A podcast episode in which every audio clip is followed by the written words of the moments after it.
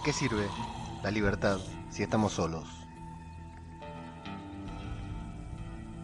¿De qué sirve la libertad si no tenemos con quién compartirla? ¿De qué sirve la libertad si no tenemos a nadie preocupándose por nosotros? ¿De qué sirve la libertad si no tenemos a nadie con quien hablar? ¿De qué sirve la libertad si realmente no podemos ser libres? Esto es Zombie, cultura popular. Otro podcast sobre The Walking Dead. Todos juntos, todos a la vez, siempre hacia adelante, no importa para qué, cero compromiso, cero estrés, salgan del agujero y recorramos el camino, arrasando nuestro paso, devorando sin respiro, una marabunta sin discurso ni sentido, acá el que piensa pierde, el que piensa está perdido, ya no hay mañana ni ayer, solo es lo que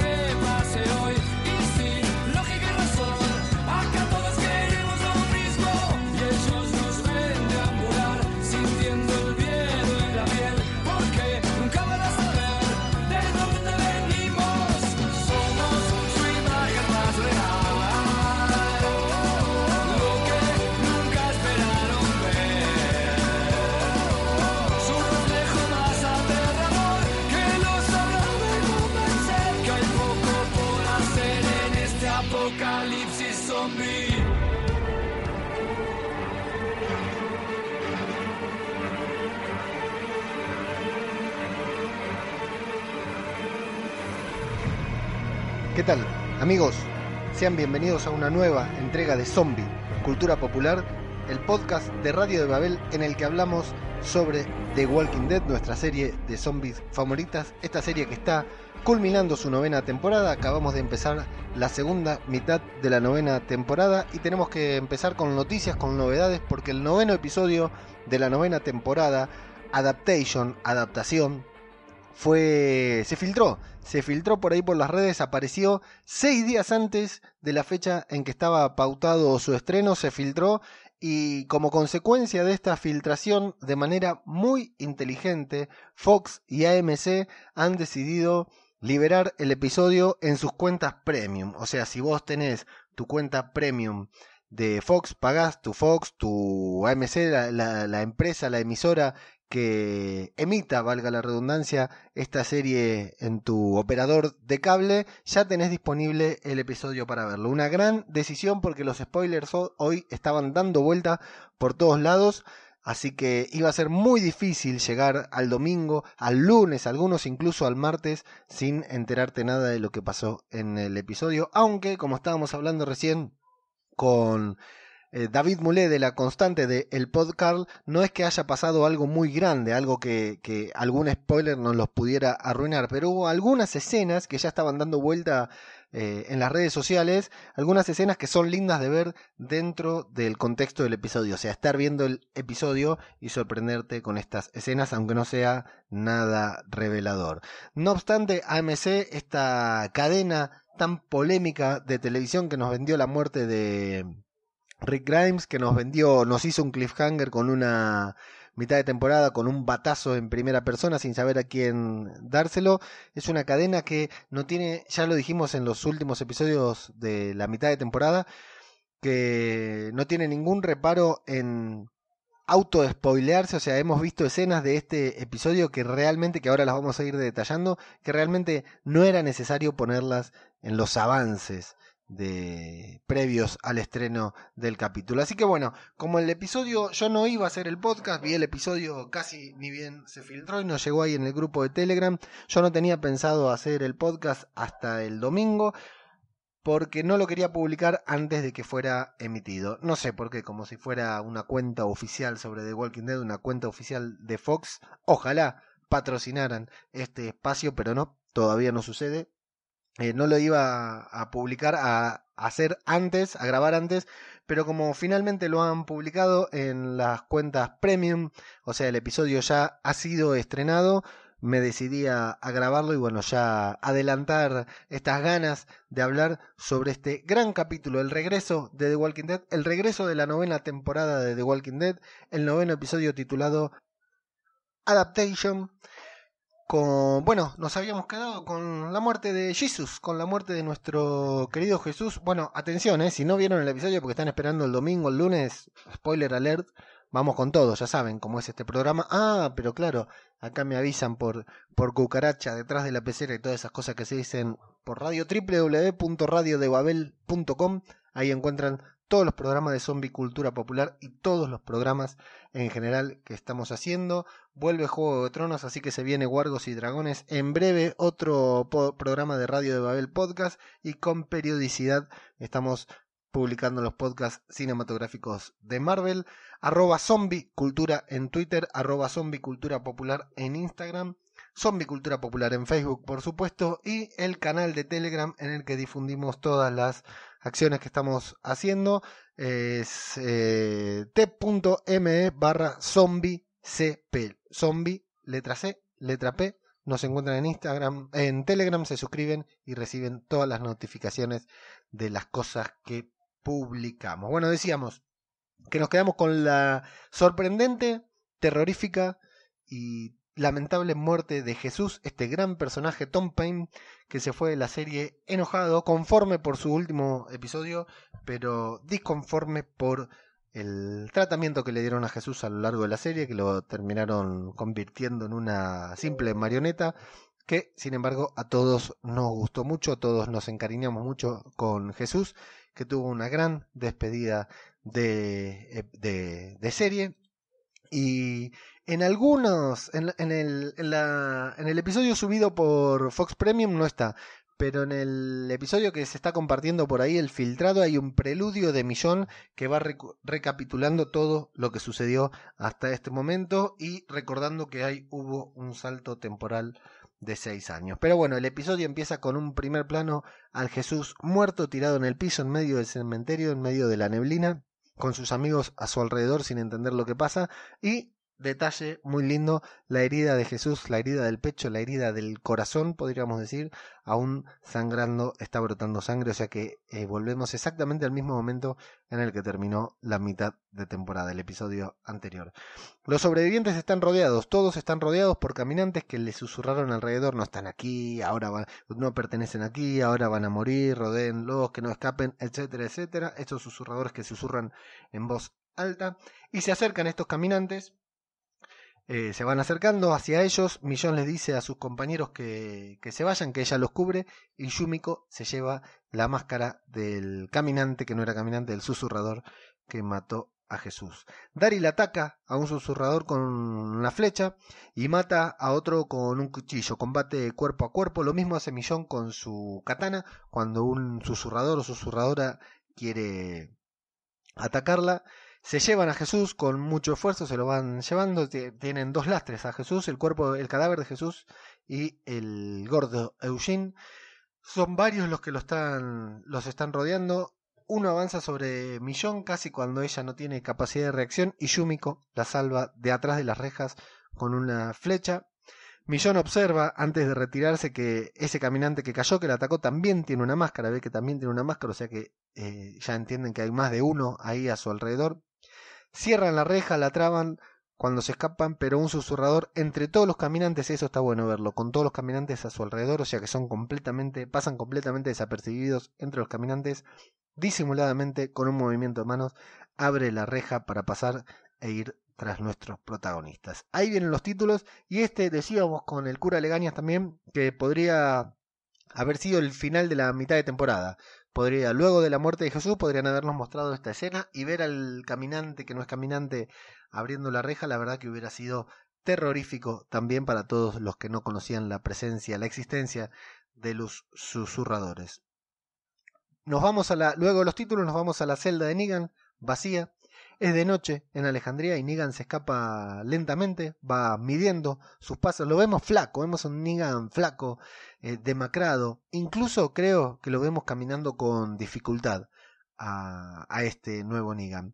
Va con miedo, va con precaución, midiendo sus pasos, como decíamos, avanzando lentamente entre Alejandría.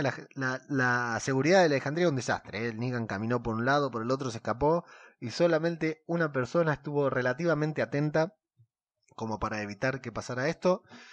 Eh, sonríe Negan al ver el cielo, come un tomate que parece que está muy rico, toma una pala y con la pala lo vemos encarar hacia una de las casas. Negan con una pala en la mano, entrando en casas de la gente de Alejandría que está durmiendo, no es buena señal.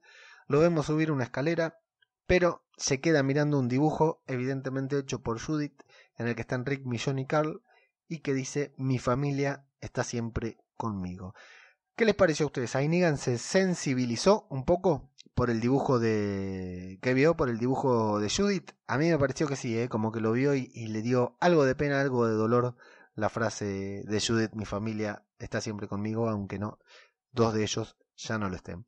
Toma una brújula, lo vemos tomar una brújula que evidentemente le servirá para dirigirse al santuario. No amaneció todavía en Alejandría, está por amanecer, pero no amaneció. Y Negan, tal vez con una camisa de Rick, Está, parece que estuviera camuflado con una camisa marrón de las que usaba Rick, una gorrita, tira la pala atrás del muro, intenta escapar, lo vemos trepar el muro, pero mientras va caminando vemos a través de una ventana que hay alguien observándolo. ¿Quién será esa persona que lo está observando? Nada más ni nada menos que la nueva gran protagonista de la serie, Judith. Judith Grimes, la pequeña patea traseros que tiene un gran diálogo con Negan. Esta chica es increíble como se come la cámara, es un encanto total. Él duda, va, está seguro de que ella no va a disparar, pero la, la firmeza en la mirada de Judy, y con la pistola por supuesto, porque le está apuntando directamente, lo hace reconsiderar y intenta manipularla como hace siempre, pero parece que con Judith no va a poder. Intenta decirle que mire para otro lado, que ella siga su camino y él sigue el suyo. Y ¿qué tal si yo sigo mi camino y vos el tuyo? Le dice, y Judith le dice, ¿qué tal si no? con una gracia en la forma de hablar, la pequeña Judith, que me encanta. Eh, bueno, Negan le cuenta que cuando lo encerraron, cuando el padre y la mamá de Judith lo encerraron, le dijeron que iba a ser por una causa, iba a ser para que por él, la consecuencia de que él esté encerrado, el mundo cambie, y vaya que sí cambió, es realmente que cambió, pero cambió todo menos, cambió como ellos lo esperaban, pero no para él porque él tiene una celda que no tiene absolutamente nada. Ahí está el detalle en la trama de Negan, dice, ¿qué cambió este mundo para mí? Apenas una celda y nada, no tengo para qué estar, no tengo una razón para estar acá en Alejandría, así que por eso me quiero ir. Pero Judith le dice que las reglas son las reglas, que Millón es la que pone las reglas, ella no. Negan parece que le hablara como una adulta, intenta convencerla como una adulta, como si dejara de, manipularla eh, y Judith le dice que no, que afuera no hay nada para él, que no hay nada para nadie afuera, que no tienen que estar afuera. Dice la chica que ya la vimos dos veces escaparse y estar sola, en soledad, detrás de los muros. Y Negan le dice que Judith, a Judith le dice, vos me conocés más que cualquier persona en, los últimos tiempos, así que me comprometo a vos a no lastimar a nadie. Aunque alguien quiera lastimarme, yo no voy a lastimar a esa persona me voy tranquilo, no le haré nunca más daño a nadie. Y bueno, Judith baja el arma, pero me gusta porque ve que Negan le robó la brújula y dice, ¡Ey, vos me robaste la brújula, entraste en mi cuarto! Y bueno, Negan intenta devolvérsela, pero Judith le dice que la use él porque le va a ser más útil. Me encanta ese casi cambio que tiene Judith. Hasta acá no me había, o sea, me encantó el diálogo, la interacción que tuvo Negan con Judith, pero no me convenció del todo que Judith lo deje escapar, aunque finalmente con lo que sucede al final del capítulo cierra perfecto para que Negan haga el cambio que tiene que hacer. Pero en principio me pareció como que no era justo con el personaje, con que nos hayan mostrado un personaje tan despierto, tan dispabilado, que lo dejara escapar. Bueno, finalmente lo deja escapar, como decíamos, pero le advierte que si lo vuelve a ver le va a meter un tiro un encanto a la nena, ¿eh? Y Negan le dice que sí, que eso es lo que él haría también. Y mientras Negan se escapa, Judith mira hacia atrás asegurándose de que nadie la esté Así que tenemos a Negan libre gracias a Judith porque Judith lo ha dejado escapar, no por haber caído presa de, de las trampas de Negan, sino porque realmente estaba convencida de que, bueno, si se quiere ir, que se vaya. Total, afuera no hay nada para nadie. Va a ser más difícil para él estar afuera que estar adentro. En Hilltop vemos a Luke, al profe de música, que se despierta, sale, se frota las manos con ganas de hacer algo, ve gente trabajando, ve movimiento, ve caballos y se acerca al grupo que está organizando el rescate de los que quedaron afuera, de Millón y toda esta gente. Qué curioso, ¿no? Esto en Hiltep. Un grupo va a salir a buscar a los que quedaron afuera. Pero ese grupo va a volver mientras otro grupo va a quedar afuera y después, qué sé yo, mandan otro grupo a buscar a estos dos y vuelven a quedar afuera. Eh, medio desorganizado parece, pero bueno, están ahí viendo qué hacer porque creen que ya deberían haber vuelto. En el grupo está Marco con bastante influencia, todos lo escuchan, el muchacho de pelo largo que apareció en el primer episodio de esta temporada y que no habíamos vuelto a ver, que nos, nos lo habían presentado como si fuera a ser importante y luego no lo volvimos a ver. Se están hablando ahí y Luke se ofrece para. Dice: Necesitan una mano, yo tengo dos. Se ofrece para acompañarlos porque ellos necesitan a alguien, tienen que buscar a alguien más para que patrulle. Medio como que dudan, pero él se ofrece. Dice: Magma y Yumiko están afuera ayudando. Los otros chicos, las otras chicas están ya están ahí en el granero haciendo algo. Yo también quisiera hacer algo, así que sale con Alden que acepta salir con él. Eh, Luke se ríe de su propio chiste de las dos manos, pide disculpas, se incomoda cuando Enid y Alden se besan y se pone contento Luke cuando Alden le dice, bueno, profesor, vamos, uh, profesor, eso me gusta, y bueno, y se van charlando en lo que parece que van a tener una buena relación. Millón y el resto de los sobrevivientes debaten sobre quién haría cosas por el estilo como ponerse máscaras de muertos para camuflarse y se preguntan entre ellos si habrá más. Llevan a Jesús, como decíamos, en un caballo, el cuerpo de Jesús, y a Eugene, que apenas puede caminar, va ayudado por Millón. A Eugene todavía no lo llevan en un caballo porque están por encontrar los caballos, justamente están huyendo de a pie. Millón y Daryl, luego de encontrar los caballos, caminan solos y hablan sobre el nuevo grupo, sobre Magma y su gente. Millón explica que fue Judith la que los encontró y la que sugirió o aceptó que se quedaran y que Millón también lo aceptó, por lo que Daryl no tiene ningún problema, y hablan sobre la importancia que tendrá para Hilltop llevar el cuerpo de Jesús y que puedan enterrarlo. Daryl le pide disculpas a Millón por no haber encontrado a Rick para que ella pudiera hacer eso mismo, que le da pena. Millón dice que a ella también le da pena, pero le da pena por ambos porque Daryl también necesitaba enterrar el cuerpo de Rick. Amigos, Rick no está muerto, recordemos eso y celebremos.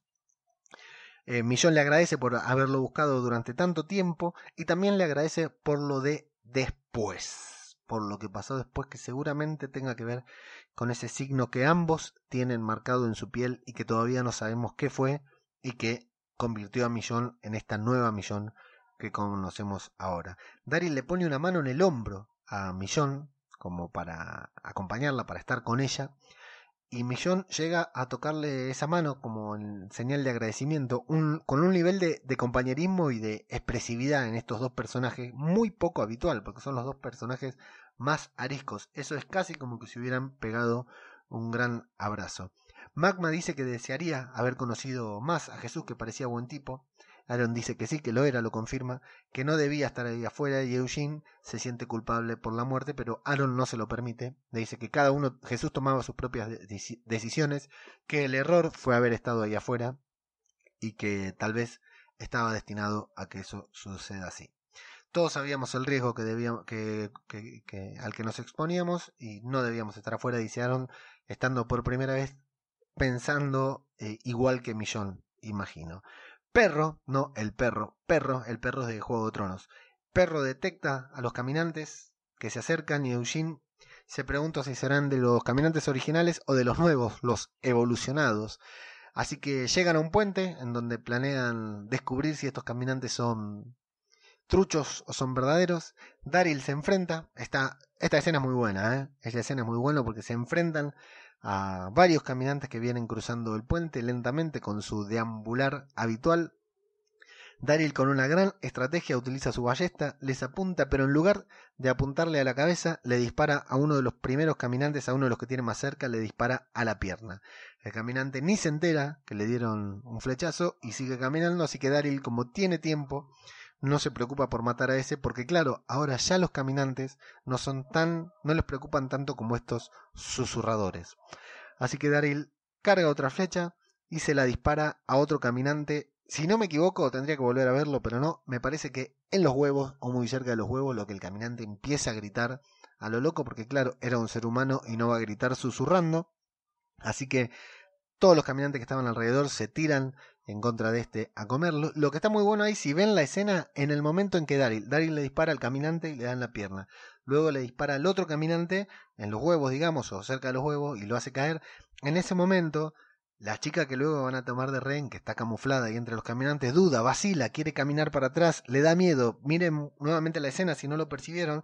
Está en segundo, en tercer plano la chica, y la vemos actuar con el cuerpo de que esto no me lo esperaba, no me esperaba que le dispararan a, uno y no a matar. Así que del otro lado está Millón, al otro lado está Millón para evitar que otros caminantes se escapen, porque tanto esta chica como otro caminante se dan vuelta y quieren escapar por atrás, pero ahí se encuentran con la loca de la katana que ajusticia a uno, llegan Yumi con los demás, matan a los caminantes eh, que quedaban por ahí y logran tomar prisionera a esta chica que rápidamente se rinde, se tira de rodillas al piso, pide piedad, dice que es la única que queda, Millón no le cree, intentan interrogarla ahí, pero como ven que vienen varios caminantes, se la llevan cautiva, se la llevan prisionera, aunque le advierten que si intenta algo ya no va a tener que simular ser un caminante porque realmente lo será. Negan avanza hacia el santuario con música de western, una muy linda música de nuestro amigo Beer McCready, como siempre. Avanza con, con esta linda música a través de un descampado, sonríe cuando los primeros rayos del sol le dan en la cara, se detiene a tomar agua en una camioneta, se acerca a un caminante, Niga lo mira como diciendo, uh, loco, me estás eh, molestando ahora justo que yo estoy viendo que estoy acá eh, tomando agua, tomando un descanso. Eh, pero bueno, la escena nos sirve para ver que no es el mismo Negan de siempre, porque le cuesta terminar con el caminante. Intenta matarlo el primer golpe y no puede. Le tiene que dar un segundo golpe para matarlo. Está muy flaco, me imagino que está débil. Está distraído porque otro caminante lo agarra de atrás, un caminante que estaba sobre la caja en una camioneta, que está todo quemado, chamuscado. Lo agarra del cinturón, Negan avanza para soltarse, pero el caminante lo agarra fuerte y como tiene más fuerte las manos que los miembros, se le sueltan, se desgarran sus piernas, quedan las piernas arriba de la camioneta y cae sobre la mochila en la que Negan tenía las provisiones, así que se queda sin agua y sin comida.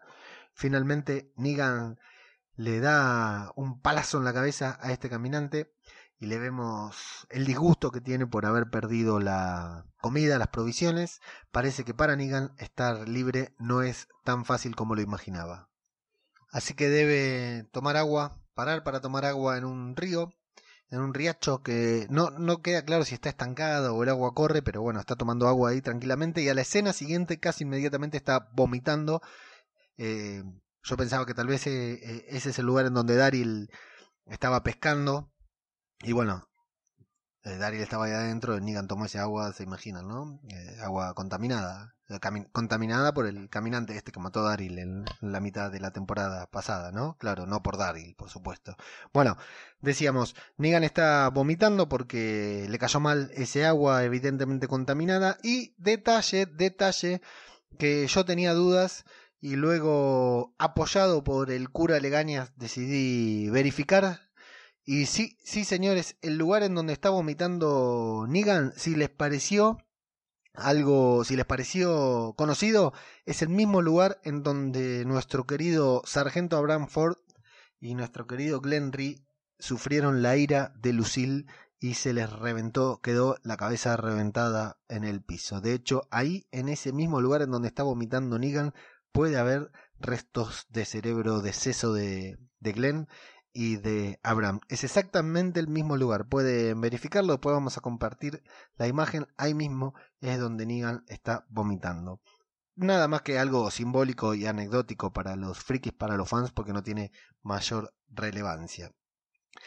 Llegan a Hilltop los sobrevivientes y como tantas otras veces que ese portón se abre, por ahí pasa un cadáver, no es la primera vez. Es muy linda la escena porque la misma música de western que acompañaba la travesía de Negan, eh, a la misma música que estaba sonando se le suman unos violines y bueno, terminan convirtiendo una, música sumamente eh, triste que sumado al rostro de Millón, a la cara de los sobrevivientes que van entrando junto a ellos y que traen a Jesús muerto en un caballo, junto con la sorpresa, la sorpresa de alegría que se convierte en, en drama de los que los están viendo entrar con Jesús muerto, con su líder, al líder que acaban de votar, al líder que acaban de elegir, muerto, provoca mucha tristeza a nosotros, a los espectadores. La mezcla de música, violines y las actuaciones y la cámara lenta y todo, una escena muy linda. La vemos a Rosita que se rompe cuando los ve llegar, a Inid que también está conmovida. Tara se acerca a Jesús y llora. Sidic corre para intentar ayudar, no sé si a Jesús o a, a Eugene. Aaron se abraza a Inid para contenerla. Entre Daryl, Yumiko y Magma bajan. El cuerpo de Jesús lo vemos en primer plano, lo vemos pálido, no se ha convertido. Le faltará poco, o tal vez ya hicieron lo que tenían que hacer para que Jesús no se convierta, pero ya han pasado algunas horas desde que murió. De hecho, murió de noche y ya es de día por la caminata que han tenido. Una muy linda y emotiva escena de la entrada, la última entrada de Jesús a su Hilltop. El pueblo, la esposa del herrero se pregunta si es ella, la prisionera, la chica que tienen prisionera, la que lo mató. Millón le responde que no, pero que fue uno de ellos, uno de los que estaba con ella. Y le pregunta a Tara, la misma señora, la mujer del herrero, le pregunta a Tara si la van a encerrar en lugar de ajusticiarla. Y Tara le dice que sí porque necesitan respuestas. Así que esta mujer, que creo que se llama Rosa, le dice que sí, que, que Tara le dice que sí, y Rosa dice, bueno, Vos, Jesús confiaba en vos, así que ahora vos mandás. Pero pensá que cuando el pueblo exija justicia, porque van a exigir justicia con ella, vos también vas a mandar y vas a tener que tomar la decisión vos. No la tomás ahora, pero la vas a tener que tomar después. Le dice a Itara, haciéndose muy poco problema, le dice, sí, sí, eso yo ya lo sé. Esto ya lo vimos en Spider-Man, un gran poder conlleva una gran responsabilidad. Y cuando encierran a esta chica vemos que Henry sigue preso y que Daryl encierra a la susurradora tras las rejas. Negan caminando por ahí entra en un local de ropa. Les digo la verdad, me detuve a pensar si ese lugar lo habíamos visto. Quiero creer que sí, creo que, quiero creer que Negan está transitando por todos lugares conocidos, pero bueno, la verdad que no hice a tiempo a, a, ver los carteles y todo, a ver si había alguna marca de que hayan está, pasado por ahí. Entra a un local de ropa, evidentemente es mucha la distancia que separa Alejandría del santuario.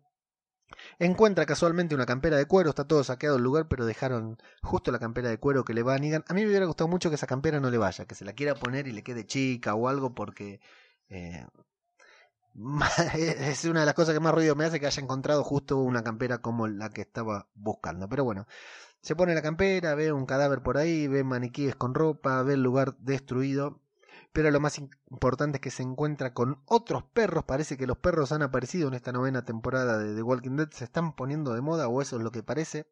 No son tan dóciles, no son tan amigables como el perro de Daryl, perro, sino que lo persiguen a Negan porque se lo quieren morfar. Imaginémonos el hambre que tienen esos perros. Ya no hay balanceado, escasea el balanceado o está vencido.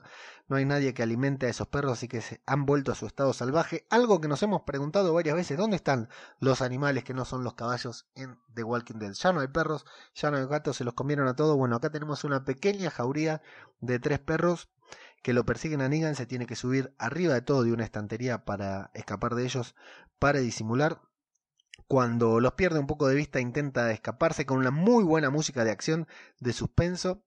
Quiere salir por la salida de emergencia que está trabada. Negan, el débil, Negan no la puede derribar, pero cuando tiene los perritos encima, abre la puerta de emergencia, se encuentra con un caminante de frente que casi se le cae encima, pero rápidamente el hijo de remil puta agarra al caminante, se lo tira encima de los perros y le cierra la puerta. Y lo que es peor, escuchamos el gruñido del caminante y los gritos de los perros que están siendo atacados y comidos por este caminante.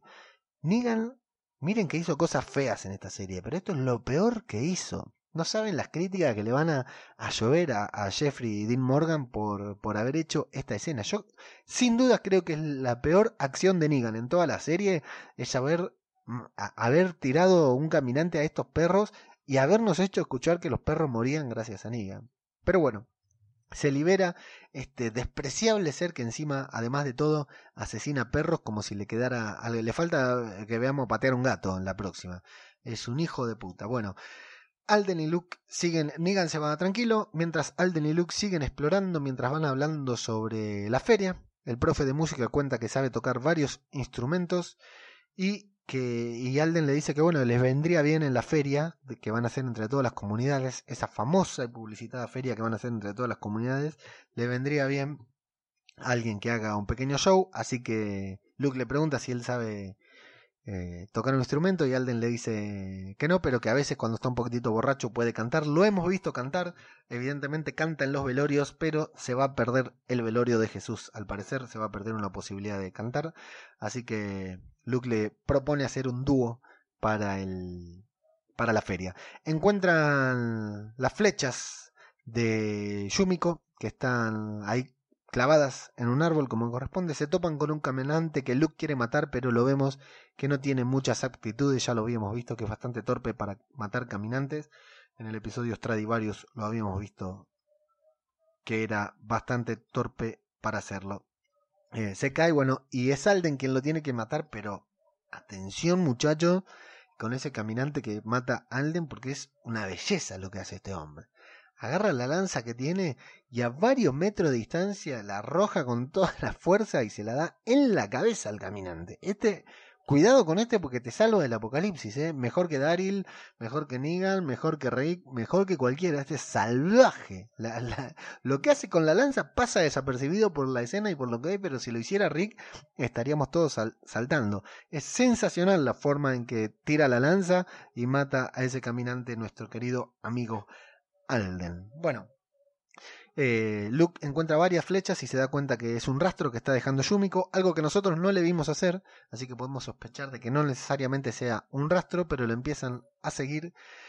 Y bueno, comienzan a escuchar susurros o gruñidos de caminantes y ven una horda que una horda que dicen podría llegar a encerrarlos y dejarlos atorados. En Hilltop están interrogando a la pequeña susurradora que dice haber perdido a toda su familia, dice que quedó sola, que ellos los mataron a todos, llora, pide por favor que la dejen en paz porque está de duelo, que acaban de matar a toda su familia. Henry escucha atento, no entiende qué pasa, nunca vio. Imagínense que Henry es eh, hijo de Ezequiel y de Carol, está bien, pero no la vio a Carol nunca en su faceta violenta, o no, no la recuerda, digamos, en su etapa adulta, Henry, y hijo del rey que jamás trataría así a una joven doncella. Eh, le preguntan por qué los estaban persiguiendo, qué hacían ahí alrededor de ellos. Ella, la susurradora, dice que querían asegurarse de que fueran buenos, pero que ellos los atacaron. Está loca también, a ellos le cago trompada. Que ellos los atacaron y ahora toda su gente está muerta. Millón le, le, pregunta, bueno, la chica no da mucha respuesta. Millón quiere saber si, si ya conocían Hilltop, si estaban al tanto de ese lugar, pero la pequeña susurradora no larga prenda y pide desesperadamente que la dejen en paz. Salen de ahí los tres líderes, nadie le cree.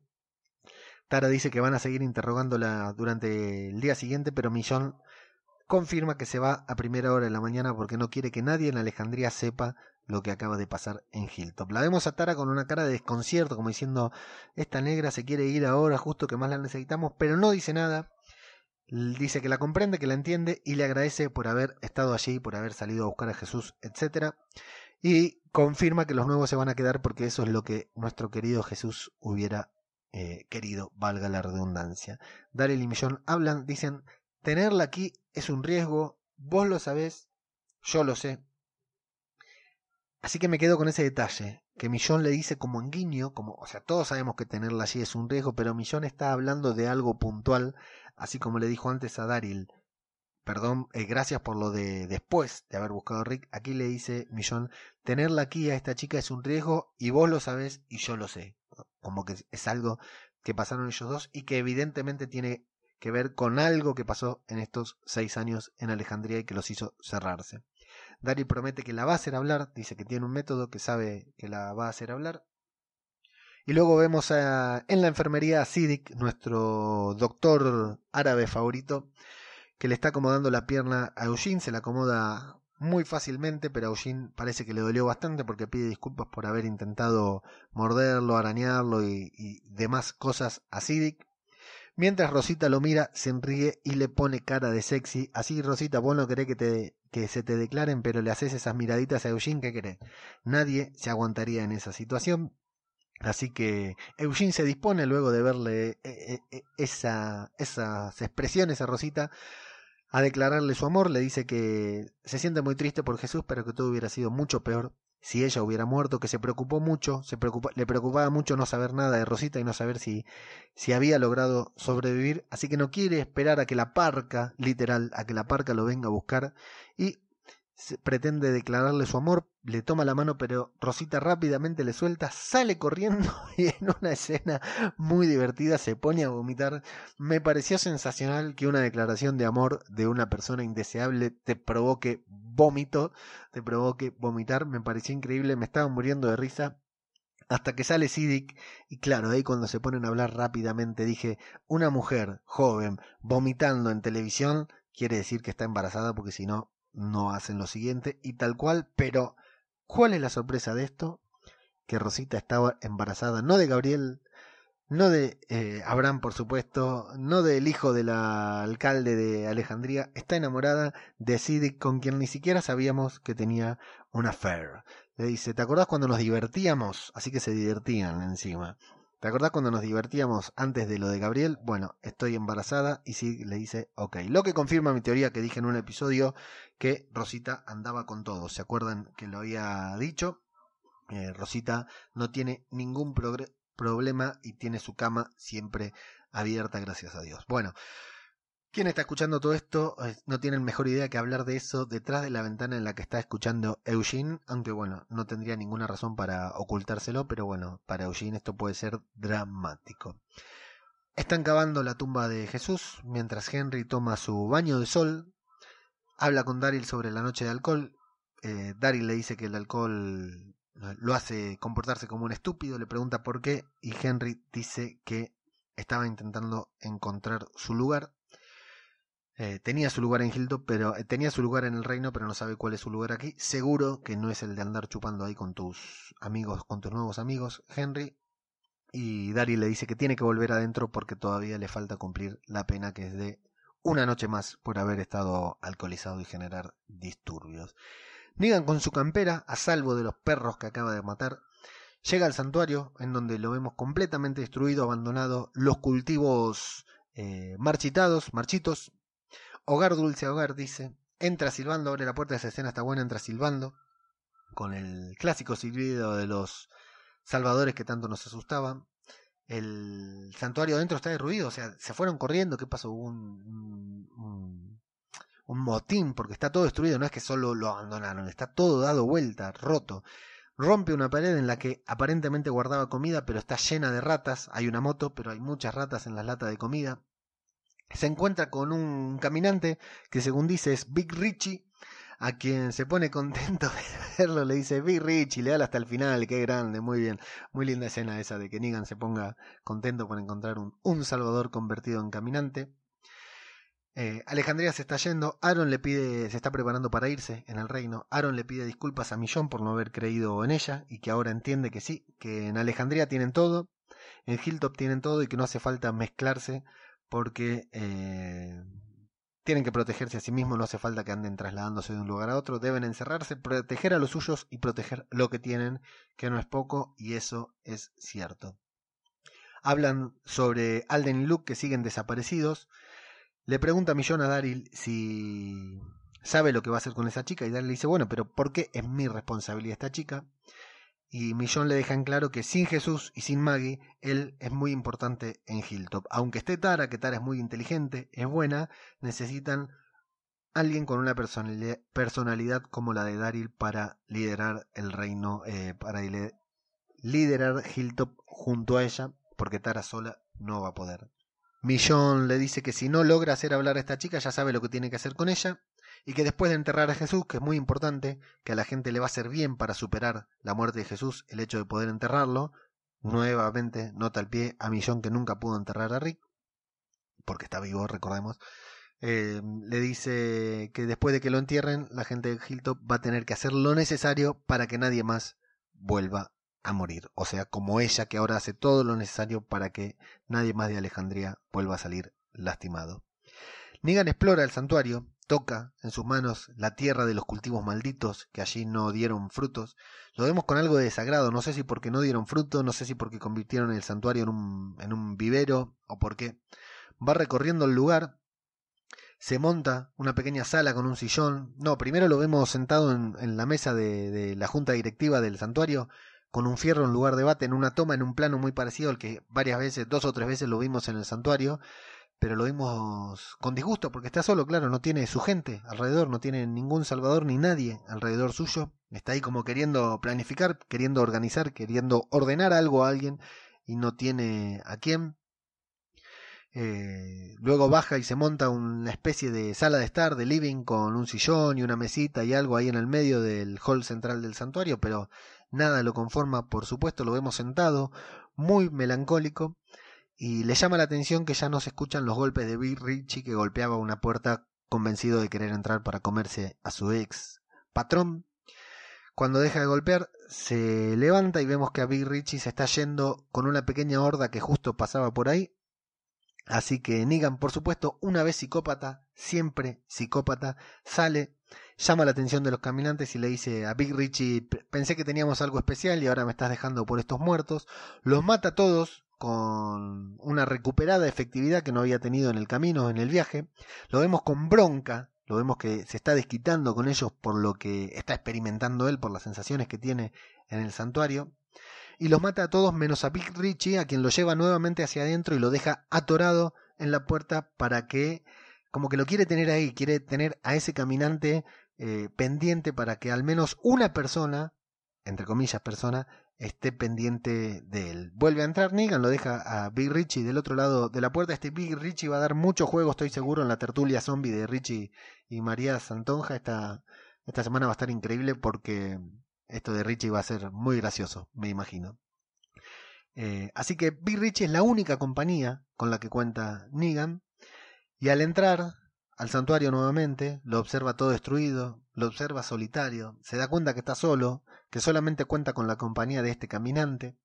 Mira la brújula, percibe que tiene la brújula en el pecho, la mira, tiene las grabadas las iniciales de Judith Grimes, y no sé qué piensan ustedes, pero a mí me parece como que sonríe, como que la extraña, como que añora una charla con esa pequeña niña con la que ha hablado gran parte de estos últimos seis años en los que estuvo preso. En Alejandría estaba solo, pero al menos tenía personas que se ocupaban de él. Tenía la gente que le llevaba la comida, a Gabriel que intentaba hacerle una terapia para que se sienta mejor. Cuando se enfermaba intentaban curarlo. Tenía los niños que miraban tras la ventana para ver a, a ese monstruo que tenían ahí preso. Y tenía, por supuesto, la agradable compañía de la pequeña Judith Grimes que iba a hablar con él y con la que, está claro, algún tipo de vínculo que ya veremos los une. Así que sale, le dice, le, pide disculpas a Big Richie porque le dice que lo suyo no va a funcionar, que, que no está bien la relación, así que lo mata y se despide del santuario. ¿Volveremos a ver el santuario? No lo sabemos. En Alejandría sucede, en Hilltop, perdón, sucede el entierro de Jesús con los violines correspondientes, con una música muy linda. Aaron está destruido, Daryl está con mucha bronca, vemos que los, algunos de los miembros de Hilltop clavan, eh, cierran la tumba de Jesús clavando un clavo cada uno de ellos, cada, miembro clava un clavo diferente, parece un trabalenguas esto. Eh, así que Daryl Alejandría se va, Alejandría se retira, se miran entre ellos, Daryl entra al calabozo lleno de bronca, abre la reja, la susurradora se asusta mucho al verlo entrar así a este ser tan violento. Eh, Daryl le cuenta que acaban de enterrar a un hombre bueno y que lo único que tiene que hacer, que le pregunta si quiere morir, que lo único que tiene que hacer él es llevarla afuera y dejarla ahí afuera para que todos el pueblo se encargue de darle a ella su merecido. Henry está asustado, evidentemente nunca lo vio así, intenta meterse, intenta detenerlo, intenta que Daryl se calme, pero Daryl está a punto de mandarlo a la mierda. Daryl la amenaza varias veces con que la va a llevar arriba le pide que confiese, le, agarra del cuello, le pone el cuchillo en la cara. Eh, ella dice que eran diez, que no usaban nombres, que tenían nombres pero que no los usaban, que se mueven con los muertos porque los muertos se, eh, no los perciben a través de las pieles, o sea, ellos usan las pieles, lo que ya sabíamos, y se camuflan entre los muertos, que ellos ayudaban a los muertos y los muertos los ayudaban a ellos. Daryl le pregunta, entre otras cosas, todo esto no es tan fácil como yo lo estoy contando porque Daryl la está forzando y ella se niega y él le grita y le apunta y le aprieta el cuello. Le pregunta si tenían algún campamento, algún lugar como este y ella dice, campamento, muro. Los muros no nos protegen, no, protegen a nadie. Los sitios como este no duran. Con mi madre los hemos, los hemos visto caer miles de veces. Esto ya no sirve, hay que adaptarse al cambio, por eso el capítulo se llama Adaptation. Dice que la madre le contó que ella apenas recuerda el mundo antes de que cambie, pero que la madre le contó que el mundo estaba cambiando y que debían adaptarse y ya nunca más estar solos, que ellos nunca están solos. Daryl le pregunta por qué los mataron, por qué los atacaron, y ella desmiente lo que había dicho en la vez anterior, que estaban tratando de ver si eran buenos, dice que fueran buenos o fueran malos, igual los iban a matar, porque eso es lo que la gente hace ahora, matar. Que todos los vivos, cualquier ser vivo, son una amenaza. Eh, y cuando Daryl le pregunta cuántos son en su grupo, cuántos son, le dice que solamente su madre, que es la única que quedó viva, que la dejen en paz porque es una mujer sola, ahí en medio de la nada, abandonada, y Daryl ahí se da cuenta que está mintiendo porque le dice, vos dijiste que nunca estaban solos, así que tu mamá no va a estar sola, y ella le dice que sí, que quedó sola cuando ellos mataron en el cementerio a todos los demás. Pero bueno, sabemos que no es así, y Daryl también sabe que no es así. Como se cansa de esa, de ella, de que ella le está mintiendo, la acusa de mentirosa, la quiere llevar arriba en una linda escena con gritos, nervios, una que pide por favor, Henry que le dice a Daryl que, que no la trate así, que se detenga. Eh, la agarra, parece que la va a llevar arriba, eh, pero bueno, eh, hace como si Henry lo convenciera, entonces la suelta, la chica la vemos muy asustada que vuelve a meterse en su celda, igual a esta altura no sé cuánto está fingiendo, pero bueno, no sería raro que esta chica acostumbrada a estar entre caminantes, acostumbrada a estar en ese grupo, en su grupo, sabiendo que mataron a uno, que, los susurradores mataron a uno, y sabiendo que Daryl ya se cargó, Daryl y Millón ya se cargaron a varios de ellos, y a ella la tienen encerrada, tranquilamente podría estar asustada y sentir miedo de este violento hombre con un cuchillo que, que amenaza con matarla. Así que la vuelve a encerrar y va y lo encara a Henry diciéndole que por metido, por no cerrar la boca, eh, este es el lugar al que pertenece, ahí abajo, en el calabozo es su lugar, hasta que aprenda a usar la cabeza. Yo ahí esperaba un guiño, porque me parecía raro que Daryl no utilizara a Henry, no le dijera a Henry, Henry, trata de hablar con esta mina y ver si le puedes sacar algo de información, pero evidentemente Daryl tiene otros métodos, no le dice nada a Henry, pero lo que yo pensaba y lo que él pensaba claramente sucede, porque cuando Daryl se va y se muestra enojado con Henry, que creo que esa es eh, lo que hace que la otra chica confíe en Henry. Cuando Daryl se va y quedan solos, la chica le da las gracias. Henry se sorprende de que le hable. A mí ya me parecía raro que no hubieran hablado en todo el rato anterior que estuvieron presos de que dejaron encerrada a la chica hasta que volvieron. Pero bueno, ahí la chica le agradece.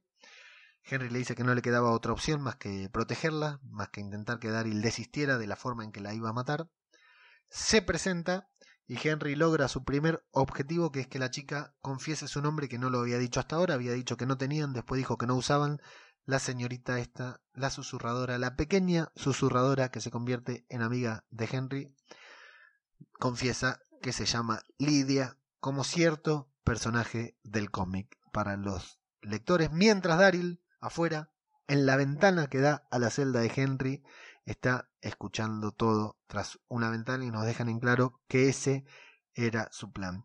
Feo el recurso de la gente que escucha detrás de una ventana, ya lo hizo Negan anteriormente, eh, ya lo hizo Eugene en este mismo capítulo y ahora lo hace Daryl, pero bueno, en esta ocasión es para mostrarnos que eh, ese era el plan de Daryl, que era lo que quería Daryl, que no estaba desbordado ni se sintió agobiado cuando Henry le pedía por favor que se detenga, sino que era justamente lo que él tenía pensado hacer con quien ahora sabemos que se llama Lidia. Y con esta escena confirmamos también para los lectores que Plisken y Garrapato de Aquí huele a muerto tenían razón cuando dijeron que Henry iba a tomar lo que es la, trama de Carl en el cómic y hasta acá es lo que voy a comentar sobre el cómic, porque ya saben que en este podcast no spoileamos la historieta de The Walking Dead.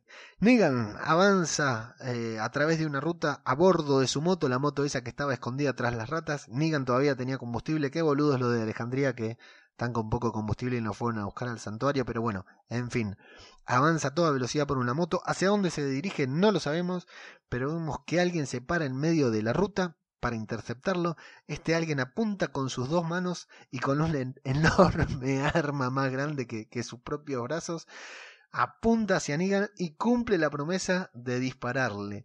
Maravillosa escena, rápida, genial, porque ya sabemos lo que va a pasar en cuanto la vemos a Judith, entonces los realizadores no tienen reparo en mostrarlo. Es muy linda porque hay, la escena eh, es el plano frente a Judith, o sea, un contraplano que va de frente a Judith, que se acerca como si fuera la moto hasta el revólver de Judith, le hace un primer plano. Y lo bueno es que cuando Judith dispara, el arma tiene un retroceso terrible porque le muele, le vuela los brazos para atrás, cosa que ninguno de nosotros podamos decir cómo hace esta chica para disparar semejante arma. Es maravillosa. Eh, la escena maravillosa, Judith Grimes ahí disparando, cumpliendo su promesa de dispararle si volvía a verlo. Negan asustado se cae de la moto y le dice, bueno, eh, era... Ya sé que prometiste dispararme, pero tampoco es para tanto, le dice Negan. Ella le dice, te dije que afuera no había nada para vos.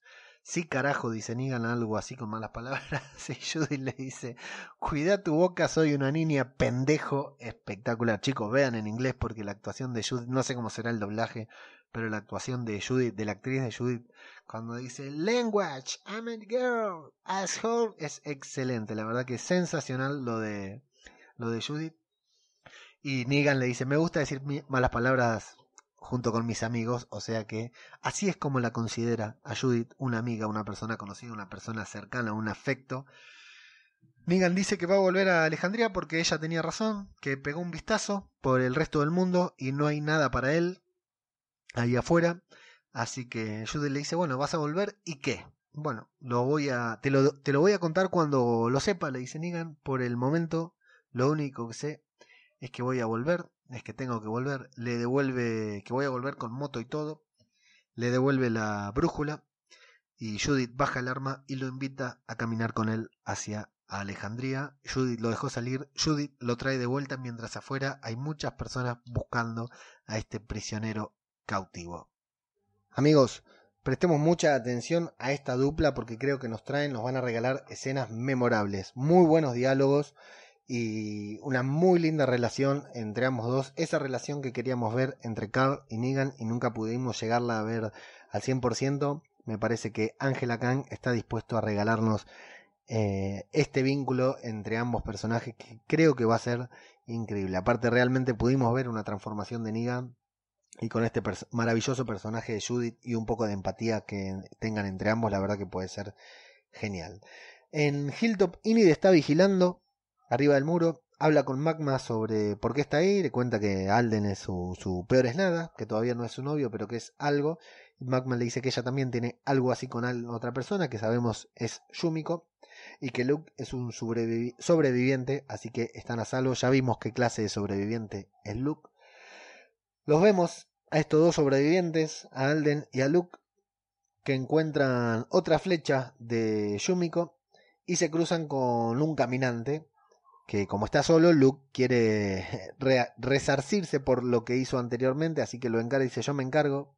Se dispone a matar a este caminante que está ahí a unos metros de ellos, pero se sorprenden al ver que este caminante se queda quieto, no avanza hacia ellos y se los queda esperando.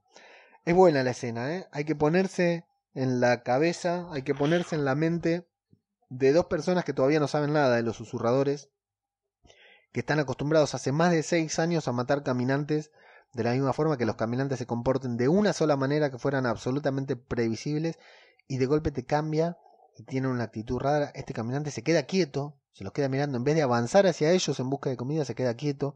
Los dos se miran, dicen qué raro, les vemos el cambio de expresión a los dos porque dicen qué raro esto, pero sin embargo, aunque les parece raro, con dudas avanzan hacia este caminante hasta que se dan cuenta que hay otros caminantes alrededor de ellos que no hacen ruido, ni siquiera susurran y no avanzan, no los encaran, no se los quieren comer, lo cual resulta completamente desconcertante para dos personas que jamás se enfrentaron a esta situación.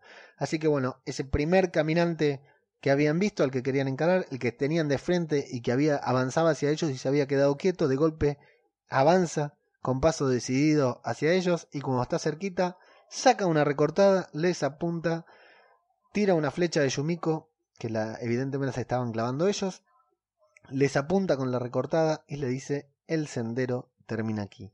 Una muy linda escena que AMC también nos había spoileado poniendo en los avances de el episodio 9x09, Adaptation o Adaptación, recientemente filtrado y luego estrenado por Fox y AMC. Y así, amigos, con esa recortada y esa frase, ese sendero termina aquí, con dos personajes, dos sobrevivientes descubriendo a los susurradores. Así termina el episodio.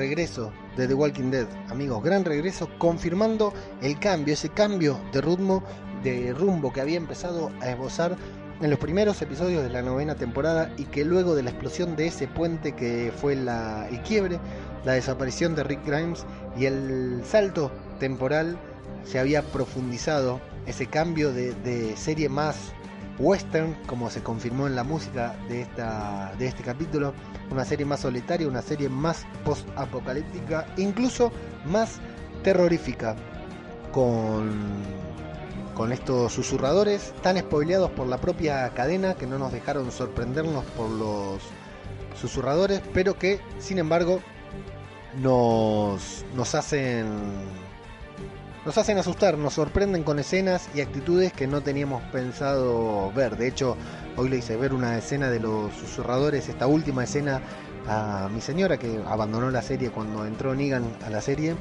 Eh, la dejó de ver después de la muerte de Glenn. No sé por qué, porque no, no, fue una muerte demasiado trágica, pero bueno. Eh, y realmente se sorprendía, le provocó una sensación de, terror, una sensación de, agobio, esa, enfrentarse a esa nueva actitud de los caminantes en cuerpo de los susurradores. Eh, a mí la verdad me gustó completo el capítulo de principio a fin, un buen regreso de temporada, me gustó la trama, todas las tramas que hubo en este capítulo, ninguna me pareció superflua, ninguna me pareció que estuvo de más, realmente todas me convencieron en lo que tenían. La transformación de Negan, lo que decía antes, no me gustó que Judith, en principio cuando lo estaba viendo, no me gustó que Judith dejara ir a, a Negan porque me parecía que estaban menospreciando, que los escritores estaban menospreciando al personaje, dejándolo convertirse en una víctima de las manipulaciones de Negan. Pero luego, bueno, con el cierre que da el personaje de Negan yendo hasta el santuario y regresando, porque claro, por lo menos estar preso y tener a alguien que se ocupe de que vos no te escapes, por lo menos es algo. O sea, siempre tiene la posibilidad de, que algún día lo liberen, digamos, de ser perdonado, de ser indultado. O, si no queda como el gobernador, ¿se acuerdan cuando el gobernador escapó y quedó solo vagando por ahí? Que era un zombie más, era un caminante más que ni siquiera se preocupaba por matar caminantes porque con esquivarlos le alcanzaba porque se había convertido en un ente hasta que se encontró con Tara y su hermana. Pero bueno, el cambio que dio Negan me pareció genial. Todo lo que sucedió en Hilltop con Millón Daryl eh, me pareció recontra interesante. Eh, el trasfondo este con el que Lidia nos va a ir contando de a poquito eh, de qué se tratan, qué hacen y qué cuentan los, los susurradores, para qué quieren estar ahí. Vemos que Lidia mintió, que es una mentirosa porque su madre no está sola. Están, hay varios susurradores más vivos, así que tenemos susurradores para rato. Y que no tenemos el. Y bueno, y bueno, el cierre de la trama de Jesús con su entierro fue muy importante. Y el principio de la relación entre Henry y Lidia. Que bueno, los que son lectores de cómics, yo todavía no he leído esa parte, pero es imposible no enterarte de que algo va a suceder y que, como dije, como habían dicho Plisken y Garrapato en Aquí huele muerto, definitivamente Henry está tomando el lugar de Carl. Es Henry el heredero de Carl y no Judy. Pero bueno, así amigos termina el episodio. La verdad que a mí me encantó. Se filtró el capítulo como contábamos, así que filtramos nuestro podcast hoy mismo también para que todos puedan eh, compartir esto porque ya tenía muchas ganas de hablar del episodio. Recomiendo como siempre a los que tienen ganas de hablar de caminantes sumarse al Telegram, al grupo de Telegram del Chiringuito para hablar de The Walking Dead las 24 horas al día. Eh, lo encuentran en el chiringuitopodcastero.wordpress.com. Ahí encuentran el chat. Súmense, vengan a hablar de caminantes porque ahí la pasamos muy bien hablando de todas estas locuras y muchas otras. Hay algunas observaciones más para decir, no muchas, que las vamos a decir como nos tomamos la costumbre luego de, la música de cierre del episodio. Así que vamos a pasar directamente, esto por lo general en el primer episodio de cada regreso de Zombie Cultura Popular no lo hacemos, pero como vengo embalado vamos a leer los comentarios que dejaron en el 9x08, el mid-season que pasó en diciembre de 2018. Qué lejos quedó.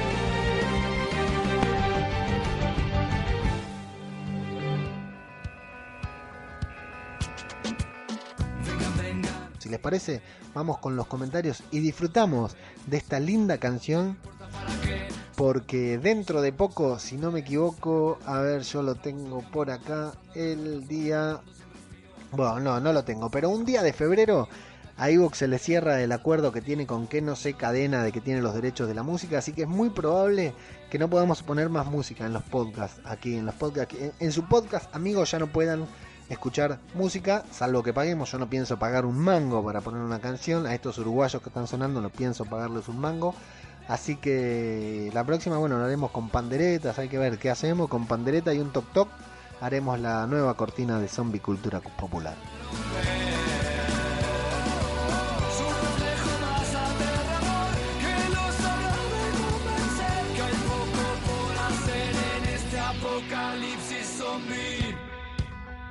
Así que bien amigos, sus opiniones en el episodio anterior de Zombie Cultura Popular sobre el episodio de The Walking Dead.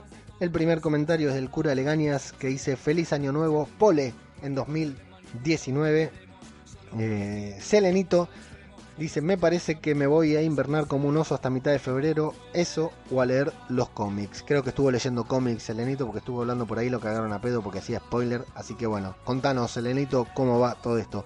Egoitz dice que bueno, cabrón, Eddie Maiden, que nos volvamos a oír en 2019. Repito, Eddie Maiden está haciendo un podcast en el que recapitula eh, esta serie de zombies que no me sale el nombre ahora. Z Nation, la tuve que buscar como un pelotudo porque no me acordaba. Eddie Maiden está haciendo un podcast sobre Z Nation, así que la buscan Pongan Z Nation en su buscador. España, destripando zombies con. ¿Cómo se llama este podcast? Qué nombre complicado le pusiste, Eddie. Z Nation España, destripando zombies con Eñe. Así se llama su podcast. Si no, busquen Eddie Maiden. Y si no, les dejo el enlace acá. Eh, búsquenlo. Es un muy divertido podcast de esta serie que yo no veo, pero que hay muchos que dicen que vale la pena seguir porque es muy divertida. Jorge Martínez Román dice, excelente que la pases bien en estas fiestas y mayor éxito para 2019. Espero con ansias volver a escuchar el análisis de nuestra serie favorita. Saludos desde México, saludos. Jorge, Jimmy, Jazz desde Roca Dragón. Jimmy, vuelve Juego de Tronos. Grande Leo, gracias por el esfuerzo y la dedicación. Que pases unas felices fiestas con la familia y te escuchamos en febrero. Un abrazo enorme. El gran José Chapardi dice, gracias por el esfuerzo, se aprecia mucho el trabajo de los podcasters, se convierte en una, en una necesidad. Feliz Navidad para mí, dice, y los tuyos, gracias José. Chus dice, ahora sin la serie echaré en falta tu voz semanal. Un saludo desde Priego de Córdoba, España. Un saludo, Chus Achotia, capitulazo. El cierre de la media temporada, gracias por tu trabajo, Leo. Te espero en febrero eres un maquinote. Me gusta cuando Achotia dice maquinote, me encanta esa palabra, ese término, porque aquí no lo utilizamos. Y no Donald Trump, el señor presidente de los Estados Unidos. Excelente podcast, como siempre, my friend. Solo espero que no hayas estado en medio de esos gilipollas que tiraron piedras al bus de boca y pensar que es la Copa Libertadores en honor a los Libertadores de América y se va a jugar justamente en España, la antigua metrópoli. Sí, Donald Trump, tenés razón, somos un desastre. Te invito a tirar una bomba atómica cuando quieras a este lugar y a empezar desde cero. Amigos, apenas tengo alguna cosita más para decir sobre The Walking Dead que la voy a decir después de la música. No quiero irme de acá sin hacer, a ver cuántas, tres recomendaciones, ya que tengo captada toda su atención. En abril, en Argentina, en Golden Center, se va a realizar el Walking XP, la convención más grande. Hay un perro hijo de puta ladrando acá al lado que lo voy a matar. Walking XP, la convención de eh, zombies más importante, la convención, convención sobre The Walking Dead más importante de Argentina, se va a hacer en abril, ya están vendiendo las entradas anticipadas, síganlo, Walking XP, si estás escuchando desde Argentina, no te la pierdas, nosotros vamos a estar ahí eh, haciendo notas, cubriendo el evento y tal vez, tal vez hagamos algo sobre el escenario, ya les contaremos qué, ni bailar ni cantar, eso seguro. Pero bueno, no se pierdan Walking XP porque es una hermosa. Nosotros estuvimos en la de noviembre del año pasado y la verdad que la pasamos re bien, está re buena, hay muchas cosas para ver, para disfrutar. Así que espero encontrarme con alguno de ustedes ahí. Eh, quiero recomendar en Netflix la serie Kingdom que me ayudó a sobrellevar estas últimas semanas antes de The Walking Dead. Kingdom, supongo que la gran mayoría que la están escuchando aquí ya la están viendo. Eh, una serie de zombies coreana muy buena, muy divertida, muy entretenida. Solo 6 capítulos. Los primeros dos van un poquitito lento, pero luego arranca con todo. Pero no hagan como Ninja Samurai que mira la serie doblada, es una serie coreana, hay que escucharla hablado en coreano porque es un desperdicio, si no, muy buena serie de zombies, la verdad que muy entretenida. Y otra cosa que voy a recomendar, que algunos se van a reír, una película que se llama Ana y el Apocalipsis, es un musical, una película musical como Glee, canciones muy parecidas a las de Glee, a mí me gustaba Glee, ese es el tema, ¿no? Por eso no me molesta. Eh, una, una, película eh, musical de zombies. Ana y el Apocalipsis. La recomiendo. Búsquenla, véanla y después me putean acá en los comentarios. No hay ningún problema. Eh, bueno, y como siempre, hoy estuvimos hablando con John, Nieve 99, sin el blog de Chuzo en el que terminó ya su segunda novela de zombies. La nieve nos trajo. No se la pierdan, chicos. No se la pierdan porque es maravilloso lo que está escribiendo Chuzo.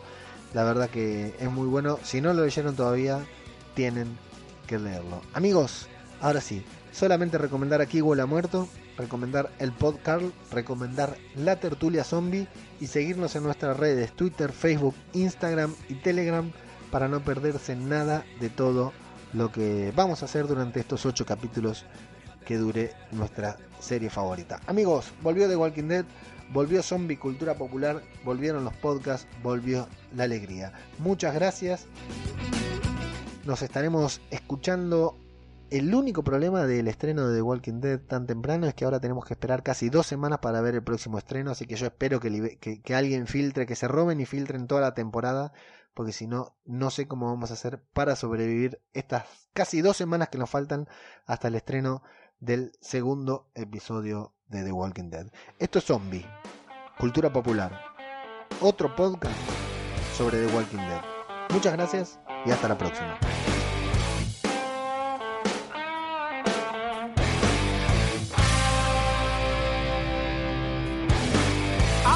Está la libertad? No dejo nunca de pensar.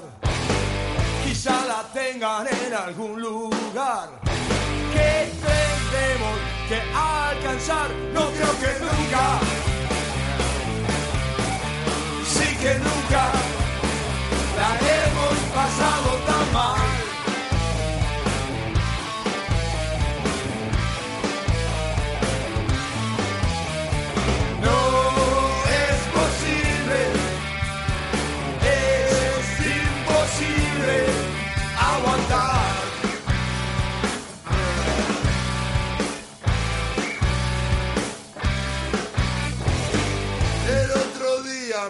quisieron matar. Ametralladoras, pa pa pa pa. Yo solo quiero escapar de toda mi locura intelectual. No creo que nunca, sí que nunca.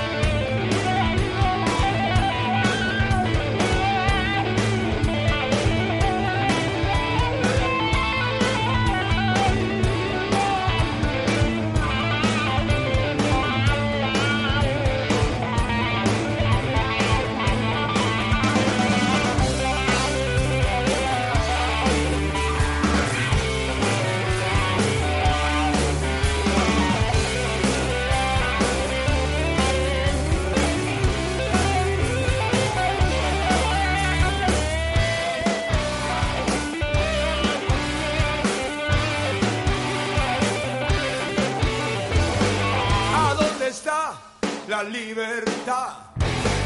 No dejo nunca de pensar. Quizá la tengan en algún lugar que tenemos que alcanzar. No creo que nunca, sí que nunca la hemos pasado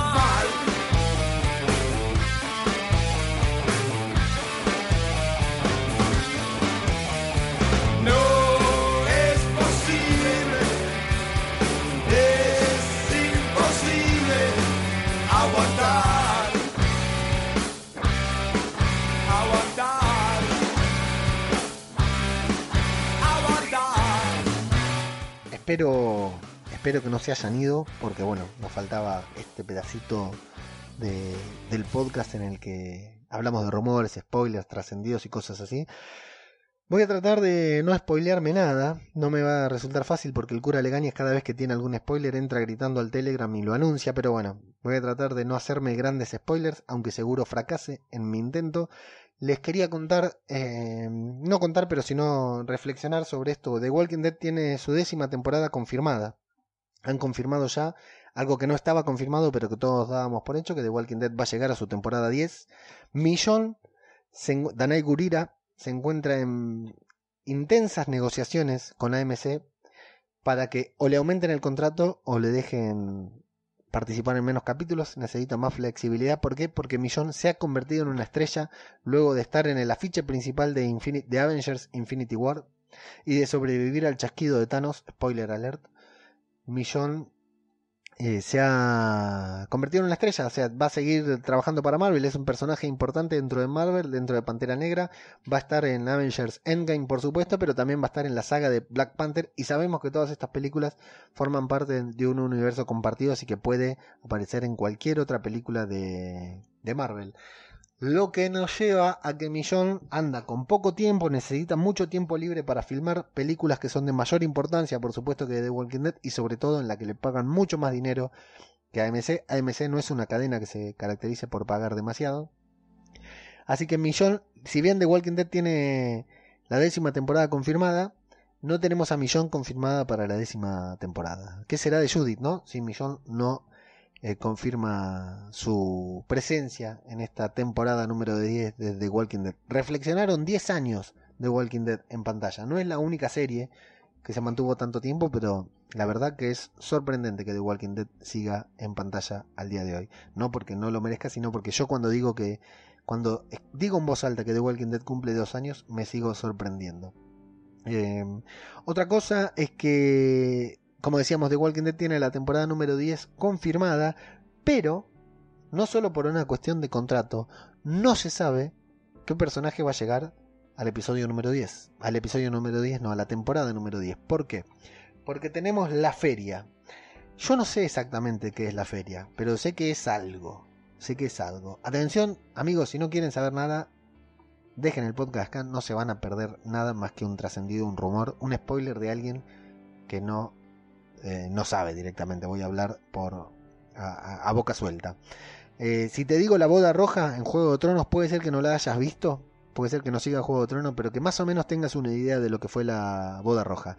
Parece que eso es lo que significa la feria en The Walking Dead. Eh, no quiero informarme demasiado porque no quiero, me quiero sorprender aunque sea un poco, aunque sea leyendo los spoilers, me quiero sorprender pero se nos viene la feria, parece que la temporada va a terminar con la feria en el último episodio. Y bueno, eh, ahí no se sabe qué va a pasar.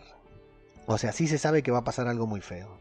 Muchas cosas muy feas. Entonces no se sabe cuántos ni cuáles personajes van a quedar vivos para la temporada número 10. Así que esa es la gran incógnita que tenemos para el año que viene. No para la próxima temporada. No si The Walking Dead iba a tener o no décima temporada, sino qué personajes van a continuar en la serie luego de la feria. Y bueno, de hecho, hasta la propia cadena se hizo eco de todos estos rumores, subiendo un póster del rey Ezequiel eh, a lo Game of Thrones diciendo Winter is coming, así como aparecía Ned Stark en los afiches de eh, Juego de Tronos. Y bueno, si vos mirás Juego de Tronos, sabes qué pasó con Ned Stark algo, algo al estilo de Walking Dead se va a acercar a su serie hermana, a su prima lejana Juego de Tronos, con esta feria que nos espera en el decimosexto episodio de esta temporada y del cual nos separan tan solo siete capítulos y bueno, siete semanas y media por la filtración. Amigos, esto es todo lo que tenía para decir sobre esto, así que ahora sí, nos vemos, nos escuchamos la próxima.